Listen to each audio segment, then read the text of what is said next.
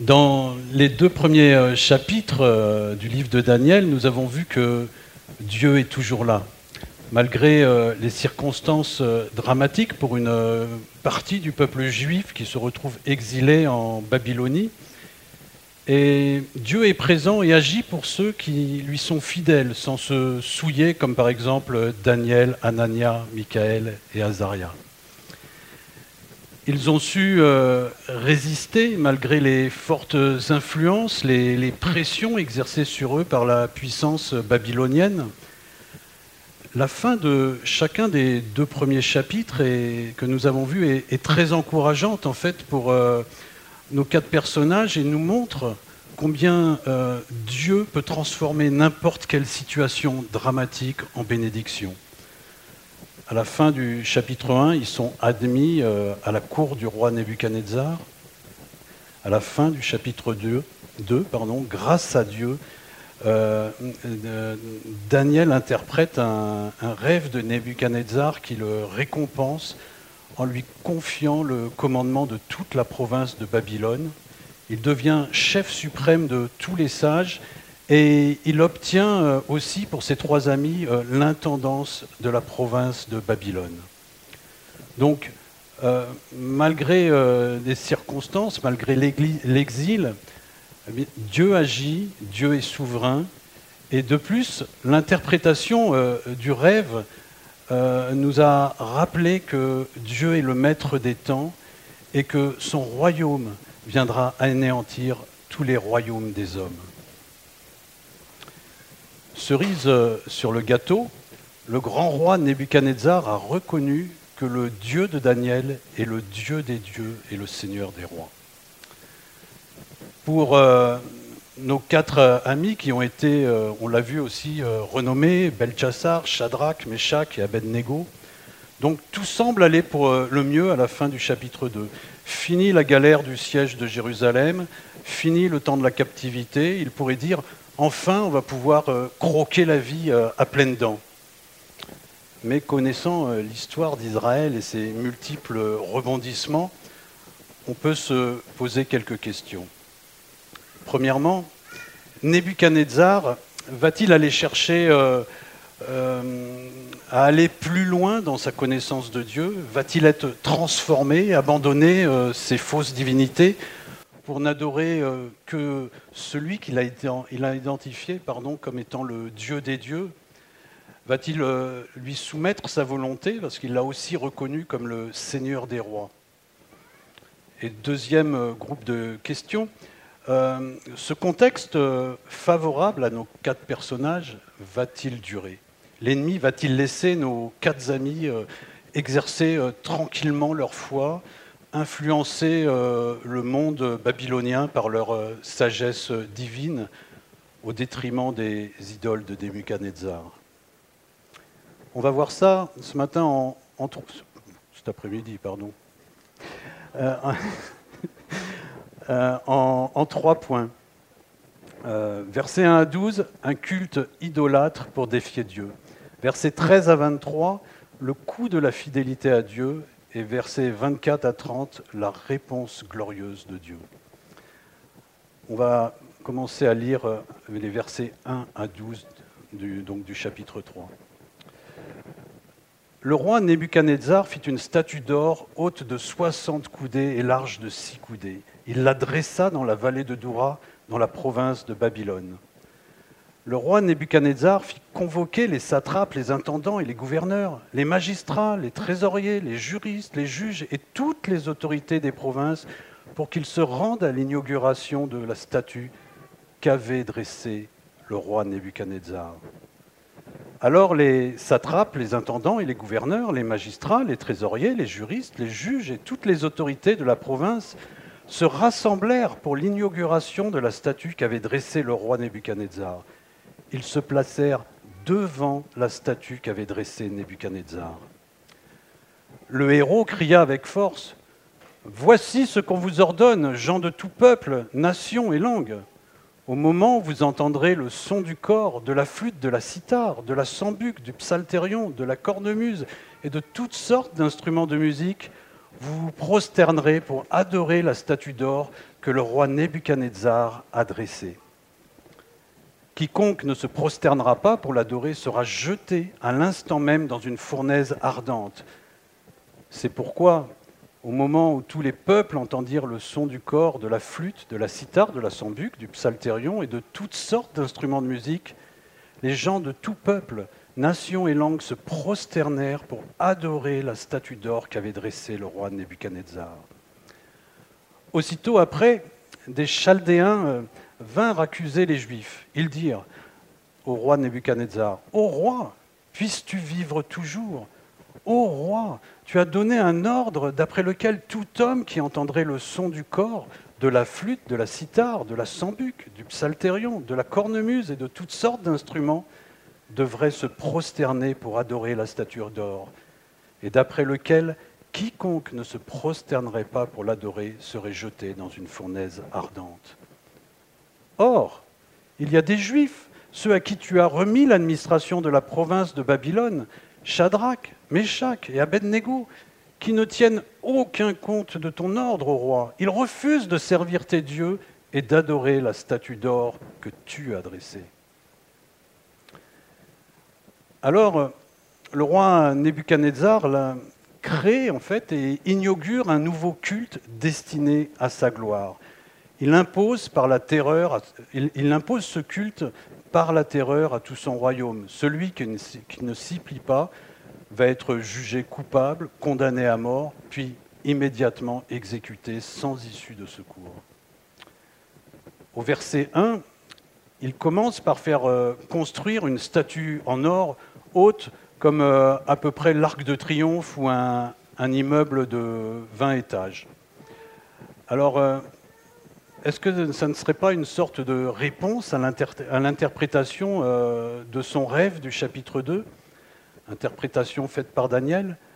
La statue du rêve de Nebuchadnezzar représentait les plans de Dieu euh, jusqu'à l'avènement de son royaume. Souvenez-vous, quatre empires qui se succèdent jusqu'à l'arrivée et la victoire du royaume de Dieu.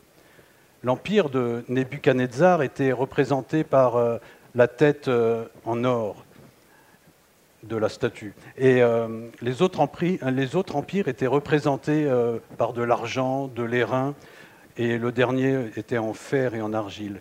Et Nebuchadnezzar semble vouloir s'opposer au plan de Dieu avec sa statue entièrement en or. C'est comme s'il disait dans, dans ce chapitre 3, quatre royaumes, puis un qui vient dominer sur tous, pas question. Il n'y en a qu'un seul, c'est le mien. La statue est entièrement en or de la tête aux pieds. Alors je ne me suis pas attaché à savoir en fait si cette euh, statue euh, de représentait le roi Nebuchadnezzar, mais vu le nombre de répétitions dans le texte, il y en a plus de dix, répétitions euh, de l'expression la statue qu'avait tressé le roi Nebuchadnezzar, je ne serais vraiment pas surpris d'apprendre qu'elle ressemblait euh, parfaitement à Nebuchadnezzar, ou du moins elle, représentait sous une forme ou une autre euh, la puissance de, son royaume. On ne pouvait pas se tromper. Et là, on voit vraiment Nebuchadnezzar qui s'élève ostentatoirement contre Dieu. Par cette statue en or, de taille démesurée, il veut, à mon sens, en fait, marquer son territoire. Il veut montrer euh, sa force. Ici, c'est chez moi, c'est moi le roi. De plus, euh, l'endroit choisi est hautement symbolique. Dans cette région, 1500 euh, ans en avant, euh, des hommes aussi ont, cherché à défier Dieu avec la, tour de Babel. Et la statue est située dans, la vallée de Doura. Alors j'ai eu du mal à, trouver vraiment la signification de Doura, mais il y, a plusieurs sens, mais ça voudrait dire une, vallée, euh, vallée circulaire avec. Euh, euh, il y, a un sens de circuit, alors peut-être beaucoup de passages. Il y, a une autre. y a une autre explication qui dirait que c'est la vallée des deux fleuves. Et donc, ça serait une zone fertile, donc riche, et qui entraînerait du commerce et, donc certainement là aussi un, fort passage. Et on, comprend que l'objectif visé par Nebuchadnezzar apparaît donc évident. Ma statue doit être vue par le plus grand nombre pour que l'on voie ma gloire et qu'elle se diffuse dans tout l'Empire. Alors euh, là, je pense que c'est aussi une tentative en fait euh, d'imiter ou de devenir euh, comme Dieu. Verset 2. Nous comprenons que cette statue va devenir l'objet central de son culte.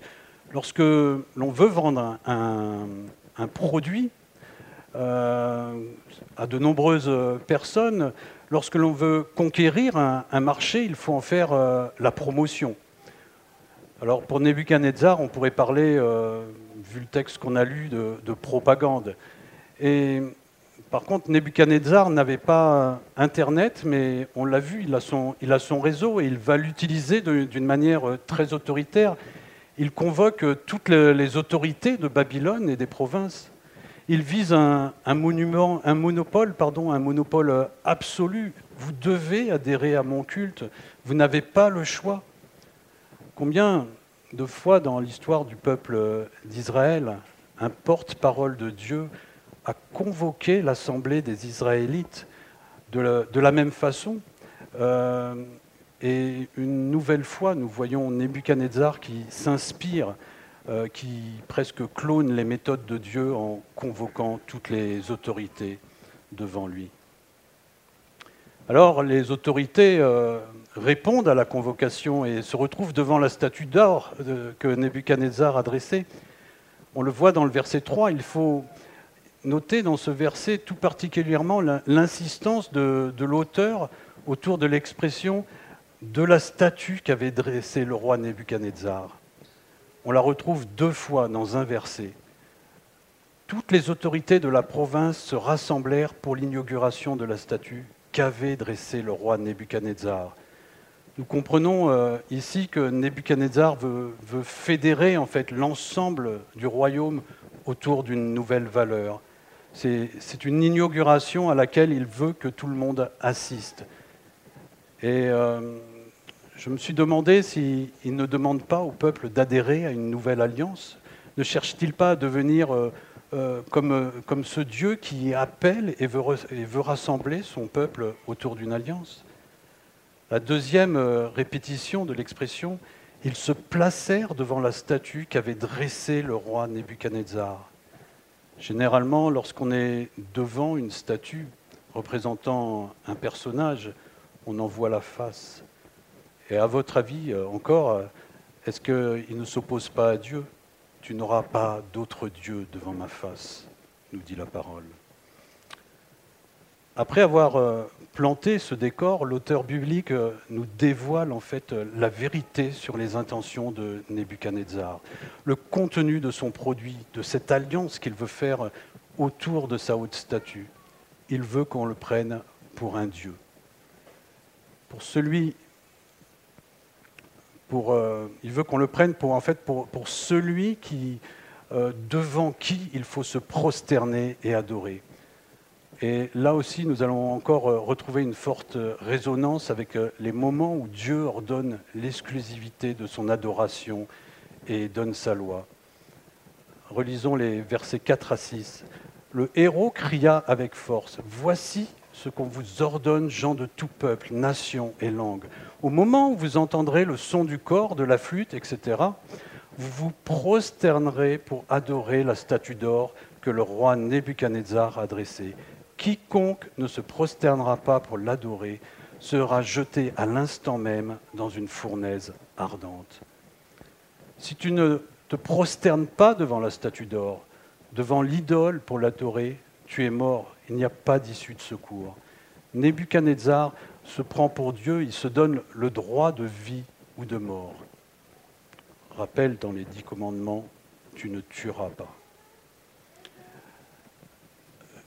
Je parlais euh, d'une résonance avec les moments où Dieu ordonne l'exclusivité de son adoration et au moment où il donne sa loi. Exode 35, verset 1.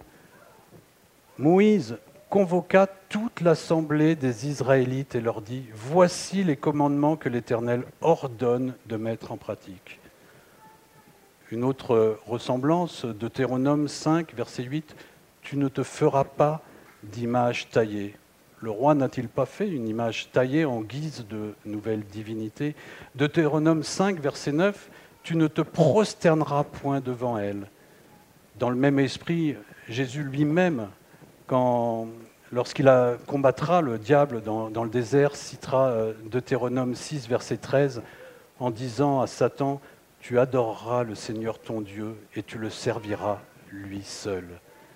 Que demande le roi à ses invités? De se prosterner et d'adorer sa statue. Une dernière euh, résonance, cette fois c'est un avertissement de Moïse dans le chapitre 4 du Deutéronome, versets 23-24. Prenez garde à vous, de peur que vous n'oubliez l'alliance que le Seigneur votre Dieu a conclue avec vous et que vous ne vous fassiez une statue, une forme de quoi que ce soit contrairement à ce que le Seigneur ton Dieu t'a ordonné. Car le Seigneur ton Dieu est un feu dévorant, un Dieu à la passion jalouse.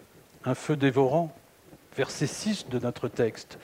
Quiconque ne se prosternera pas pour adorer, pour l'adorer, sera jeté à l'instant même dans une fournaise ardente. Donc, à la première série de questions de, l'introduction, la réponse est non. Nebuchadnezzar ne se laisse pas transformer par Dieu, il n'abandonne pas ses idoles. Et bien au contraire, par orgueil, on le voit, il, défie Dieu en, créant sa propre idole et en imposant un culte idolâtre à tout son empire. Et nous l'avons vu, ce, culte ressemble fortement, enfin, il y a de quoi se tromper, il y a de fortes apparences avec la loi de Dieu, mais en, réalité, il s'oppose à Dieu. C'est ce que j'appelle un culte un peu Canada Dry. Ça ressemble à la loi de Dieu, ça a la couleur de la loi de Dieu, mais euh, ce n'est pas la loi de Dieu. Et il est intéressant là de, s'arrêter quelques instants pour être capable, dans notre vie personnelle, justement, d'identifier les idoles qui réclament notre adoration. Parce que notre vie est en jeu. Nebuchadnezzar est un homme, il est soumis à la loi du péché, il n'est pas bon comme Dieu est bon. On peut rappeler euh, son caractère euh, violent. Hein. On peut rappeler euh, son caractère colérique, on l'a vu la semaine dernière, son caractère dominateur aujourd'hui, il veut dominer le monde. Et à l'image de ses prédécesseurs de Babel, par exemple, il veut lui aussi se faire un nom. Il veut, oui, comme je viens de le dire, il veut dominer. Il convoite la première place. Il est rempli de jalousie. Il est rusé jusqu'à imiter Dieu. Et vous qui êtes là euh, aujourd'hui, si vous, sentez que dans votre vie, si vous sentez que quelqu'un ou, quelque chose même veut dominer sur vous, qu'une activité, par exemple, euh, accapare vos pensées, qu'elle euh, devient prioritaire dans, dans l'organisation de votre vie, de votre agenda, qu'elle commence à être chronophage, au détriment de passer, par exemple, du temps devant Dieu, au détriment de la vie de l'Église, au détriment aussi de la vie de famille, jusqu'à la mettre euh, en retrait, eh bien, je pense que dans ce cas-là, euh, vous êtes euh, en danger. Attention. Parce que si cette activité convoite insidieusement voire jalousement la, première place de votre temps, la, première place dans votre vie, eh bien, j'ai le regret de vous dire que vous ne servez pas ou vous ne servez plus l'Éternel. Vous ne pouvez pas servir deux maîtres. Aucun serviteur ne peut servir deux maîtres, car où il détestera le premier et aimera le second, où il s'attachera au premier et méprisera le second. Alors, si c'est le cas, vous êtes passé sous la domination d'une idole. Vous êtes un peu euh, comme euh, ces autorités qui se sont rendues devant euh, la face de la statue de Nebuchadnezzar. Vous avez obéi à son ordre, vous avez répondu à sa convocation, Vous êtes euh, comme ceux du verset 7 qui, au son de tous les instruments de, musique qui ont été cités, ont mis euh, un genou par terre pour l'adorer. Par peur, peut-être, il faut le dire, euh, il y a une mort certaine à la clé, hein, à la lecture du verset 6. Alors je ne vous demanderai pas cet après-midi combien de fois vous avez mis vos genoux par terre devant peut-être votre idole, ni comment elle s'appelle, série télé, foot, politique, voyage, mode, shopping, fitness, voiture, moto, argent, jeu d'argent, sexe, pornographie, plaisir de la table, bricolage, maison?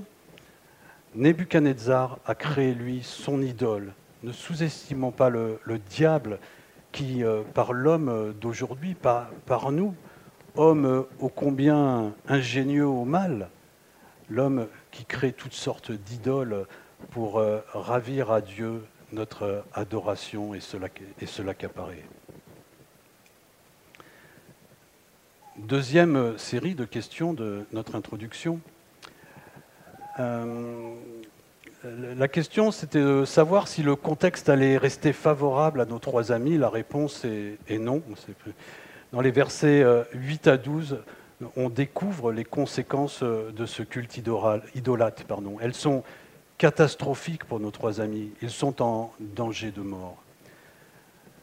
Danger de mort parce que des hommes influencés par Nebuchadnezzar, des hommes aussi remplis de jalousie, avides certainement aussi de, pouvoir, vont se servir de l'idole pour arriver à leur fin il n'hésite pas, avec, euh, si vous relisez le texte, avec une, vraiment une, grande application euh, à dénoncer euh, nos trois amis juifs au roi en, reprenant mot à mot toute la règle qui a été donnée. Une grande application. Et ce que je veux souligner, c'est qu'il ne faut pas croire que les idoles vont nous laisser tranquilles parce qu'un jour nous avons confessé le nom de Jésus. Qu'un jour nous nous sommes convertis, elles ne vont cesser, ces idoles, de, nous réclamer, de frapper à notre porte, de nous envahir par ruse, de nous assiéger. Et nous devons être vigilants, nous devons réfléchir en fait euh, régulièrement pour euh, faire un point, identifier si euh, une idole est en train de nous ravir à notre maître divin et si cette idole cherche à, nous éloigner de Dieu. Est-ce que l'idole commence à, grappiller euh, mon temps, grappiller ma, motivation de, venir, par exemple, à, l'église? Autre chose, comme euh, il y a un, certain virus euh, dans l'air, l'idolâtrie, de la même façon, est contagieuse. Ces hommes qui étaient influencés par la pensée de Nebuchadnezzar sont prêts eux aussi à envoyer au feu des Juifs pour faire euh, un avec l'idole et assouvir euh, leur soif de pouvoir. L'envie d'être le premier de Nebuchadnezzar se retrouve euh, dans la soif de pouvoir de ceux qui ont dénoncé les Juifs. Alors pour conclure ce, premier point sur le culte idolâtre, euh, j'ai trouvé une, situation qui, résume bien, à mon avis, euh, le problème de l'idolâtrie. C'est de Klaus euh, Westermann dans un commentaire sur Genèse 1 à 11. Il dit Les êtres humains, livrés à eux-mêmes par le Créateur, courent le pire des dangers à cause de leur aspiration à toujours repousser les limites définies lors de la création, ne voulant plus admettre qu'ils se présentent devant Dieu préférant se reconnaître semblable à Dieu et cherchant à atteindre les cieux avec leur ouvrage. Passons à notre deuxième point, le coût de la fidélité à Dieu. Les versets 13 à 23, je vais lire. Nebuchadnezzar, irrité et furieux, donna l'ordre d'amener Shadrach, Meshach et Abednego. Et ces hommes furent amenés devant le roi. Nebuchadnezzar leur demanda Est-il vrai, Shadrach, Meshach et Abednego, que vous refusez de servir mes dieux et d'adorer la statue d'or que j'ai dressée Maintenant, tenez-vous prêts. Au moment où vous entendrez le son du corps, de la flûte, de la cithare, de la sambuc, du psalterion, de la cornemuse et de toutes sortes d'instruments, vous vous prosternerez pour adorer la statue que j'ai faite. Si vous ne l'adorez pas, vous serez jeté à l'instant même dans une fournaise ardente. Et quel est le Dieu qui vous délivrera de ma main? Shadrach, Meshach et Abednego répliquèrent au roi Nebuchadnezzar. Nous n'avons pas besoin de te répondre là-dessus. Si notre Dieu que nous servons peut nous délivrer, il nous délivrera de la fournaise ardente et de ta main, ô roi. Sinon, sache quand même, ô roi, que nous ne servirons pas tes dieux et que nous n'adorerons pas la statue d'or que tu as dressée. Alors Nebuchadnezzar fut rempli de fureur et l'aspect de son visage changea devant Shadrach, Meshach et Abednego. Il ordonna de chauffer la fournaise sept fois plus qu'il n'était habituel de la chauffer. Puis il ordonna à quelques soldats parmi les plus vigoureux de son armée de lier Shadrach, Meshach et Abednego et de les jeter dans la fournaise ardente. Ils furent donc liés, revêtus de leurs habits, de leurs tuniques, de leurs manteaux et de leurs autres vêtements et jetés dans la fournaise ardente. Comme sur l'ordre sévère du roi, la fournaise ardente avait été excessivement chauffée. Les flammes tuèrent les hommes qui avaient, jeté Shadrach, Meshach et Abednego. Et ces trois hommes, Shadrach, Meshach et Abednego, tombèrent liés dans la fournaise. Dans les versets 13 à 15, on découvre euh, sans surprise un roi en colère. Son autorité est bafouée dès l'inauguration de son culte. Lorsqu'il répète en fait sa loi euh, devant euh, Shadrach, Abednego, et Méchac, eh bien, je ne pense pas qu'il le fasse dans, un esprit de leur donner une deuxième chance. Je crois qu'il est tout simplement emporté par la colère et, et, aveuglé par la fureur. Il le fait euh, pour lancer un défi à leur Dieu en leur disant sur un ton moqueur, quel Dieu va vous sauver de ma main? Que Shadrach, Meshach et Abednego cède ou ne cède pas, eh bien, euh, il va sortir euh, vainqueur, Nebuchadnezzar. Il est impossible d'échapper aux flammes de la fournaise, chauffée encore plus. Devant toutes les autorités du pays, à ce moment-là, je suis persuadé qu'il se dit qu'il ne peut pas perdre la face. La réponse, euh, versets 16 à 18, rempli euh, vraiment de sagesse euh, divine, commune de nos trois amis, est extraordinaire. Ils ne cherchent pas d'excuses, ils ne cherchent euh, pas à négocier, ils ne, cherchent pas une réduction de peine, ni un compromis, ni une alliance avec l'idole. Ils s'en remettent tout simplement à Dieu en affirmant sa souveraineté et sa puissance dans une attitude de foi ferme et de confiance totale. Si Dieu veut nous sauver, il le fera. Et cela nous rappelle une parole de Jésus alors qu'il voyait une épreuve terrible s'approcher. Il dit, non pas ma volonté, Père, mais la tienne. Influencé, en fait, je dirais presque imbibé euh, par, euh, par la loi de Dieu, par la connaissance de Dieu, nos trois amis, en fait, exercent la fermeté avec, euh, avec euh, ils, exercent pardon, euh, avec foi, d'une façon ferme. ils exercent avec fermeté la foi, pardon. Et ils restent fidèles à Dieu au risque d'en mourir. Et je pense que pour notre vie quotidienne, c'est un merveilleux exemple. Combien de, de foi sommes-nous face à des occasions d'exercer euh, notre foi chaque jour. Quel prix sommes-nous prêts à y mettre?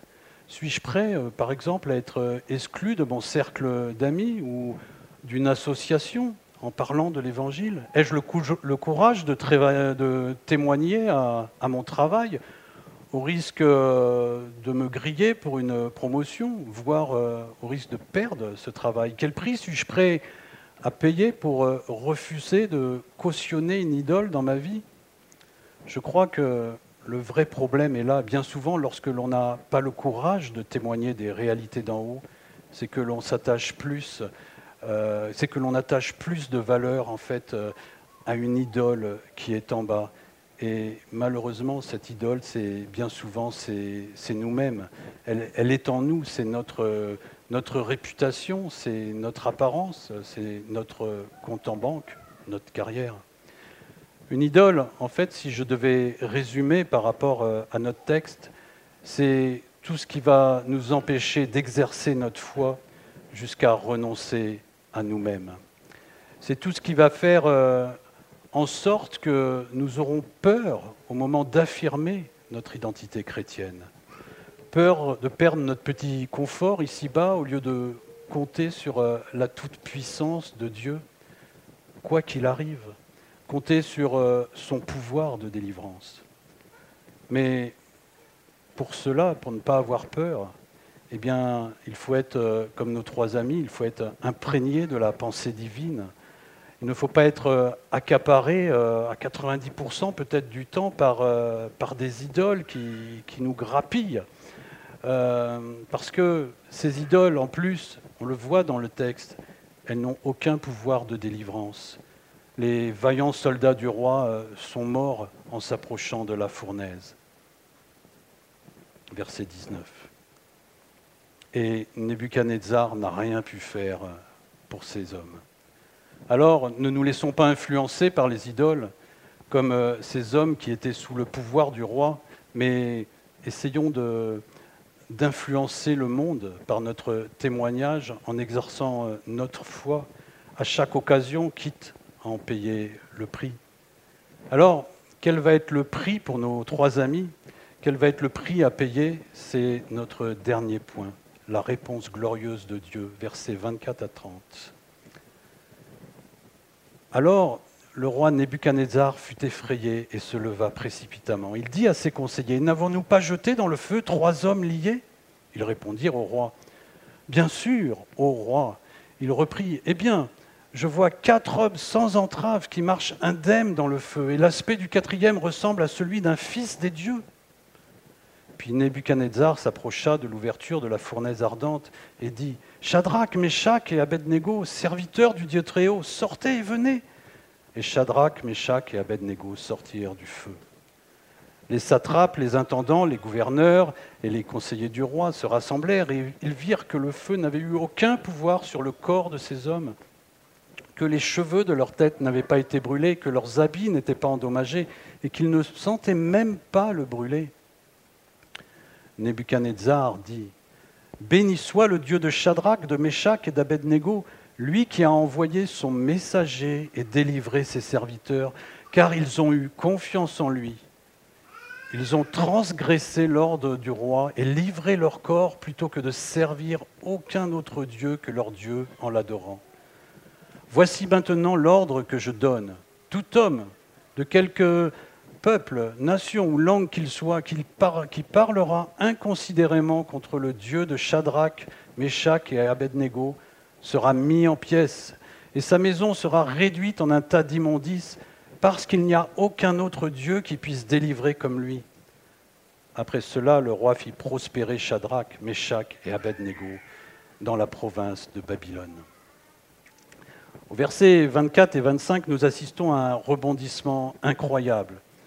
Nos trois amis, en fait, se sont, sont délivrés de leurs liens et se promènent tranquillement avec une quatrième personne qui ressemble à un fils des dieux.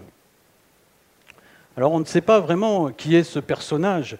Le texte nous donne néanmoins une indication, verset 28, c'est un messager du Dieu de Shadrach, de Meshach et d'Abednego. Dieu a envoyé son messager et délivré nos trois amis de la fournaise avec puissance.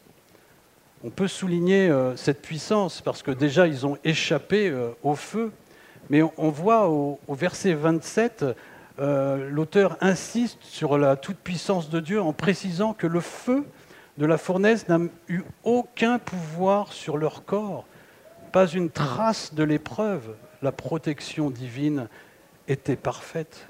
C'est un sauvetage parfait.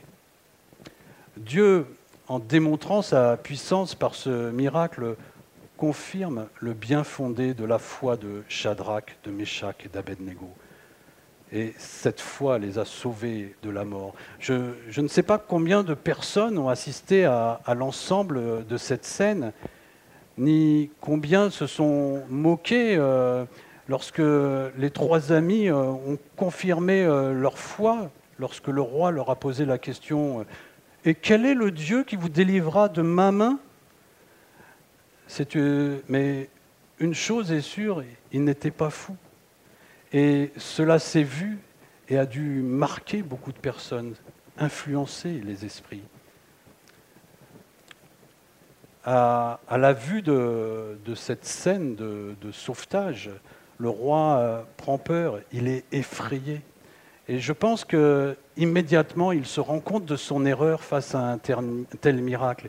Il réalise qu'il y a un pouvoir infiniment supérieur au sien qui est intervenu pour euh, délivrer euh, ceux qu'il avait condamnés à mort.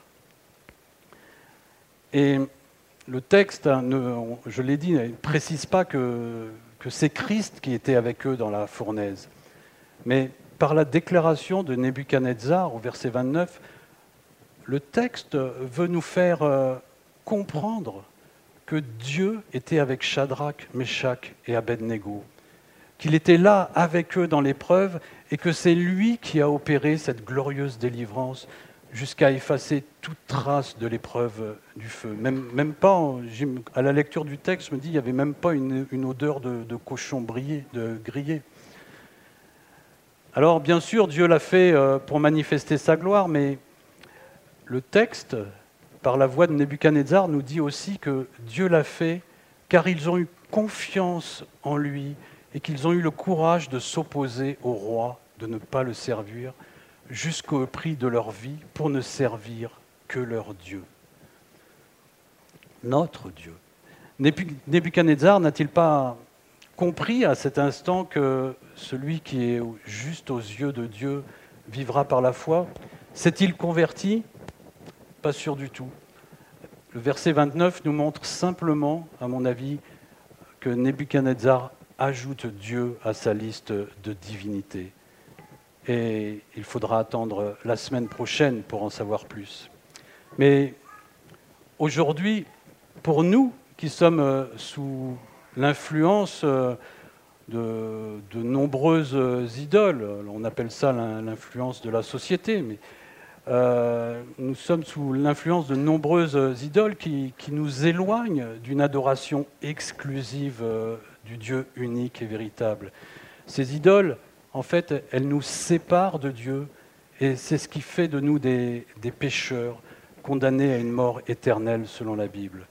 Pour nous, donc, euh, la, chose est, sûre, c'est que Christ euh, a été fidèle à Dieu. Son Père, euh, à Dieu son Père, pardon, et jusqu'à la mort, il l'a fait. Et il a refusé de se prosterner devant Satan, il a refusé de, l'adorer, il a obéi à son Père et il l'a servi en faisant sa volonté jusqu'à la mort sur la croix. Et, à ce moment-là, Dieu, comme pour Shadrach, Meshach et Abednego, est intervenu glorieusement pour le libérer de la mort, le faire euh, ressusciter et l'élever en gloire dans le ciel pour qu'il y règne au siècle des siècles. Et la Bible nous dit que celui qui croit en cette mort, qui croit en cette résurrection du Fils de Dieu, euh, eh bien, celui-là est pardonné de tous ses péchés. Celui-là est, réconcilié avec Dieu. Et celui-là, il aura la vie éternelle auprès de Dieu avec le Christ. Alors, mes amis, chaque fois que vous exercez votre foi devant une idole dans la vie de tous les jours, c'est cela que vous confessez, un Dieu puissant en la personne de Christ, un, Dieu, qui est venu et sauvé et délivré des hommes d'une mort certaine pour les restaurer, les placer dans un royaume éternel. C'est un petit peu comme euh, la fin de ce chapitre 3 où Shadrach, Meshach et Abednego prospèrent dans la province de Babylone. Alors, ne ratez pas les occasions d'exercer votre foi. C'est ce message dont vous devez faire la promotion. Lorsque nous ratons une occasion, c'est comme euh, si nous faisions, euh, faisions la, promotion de, on va dire, de l'idole de Nebuchadnezzar, et elle ne délivrera personne de la mort, nous l'avons vu.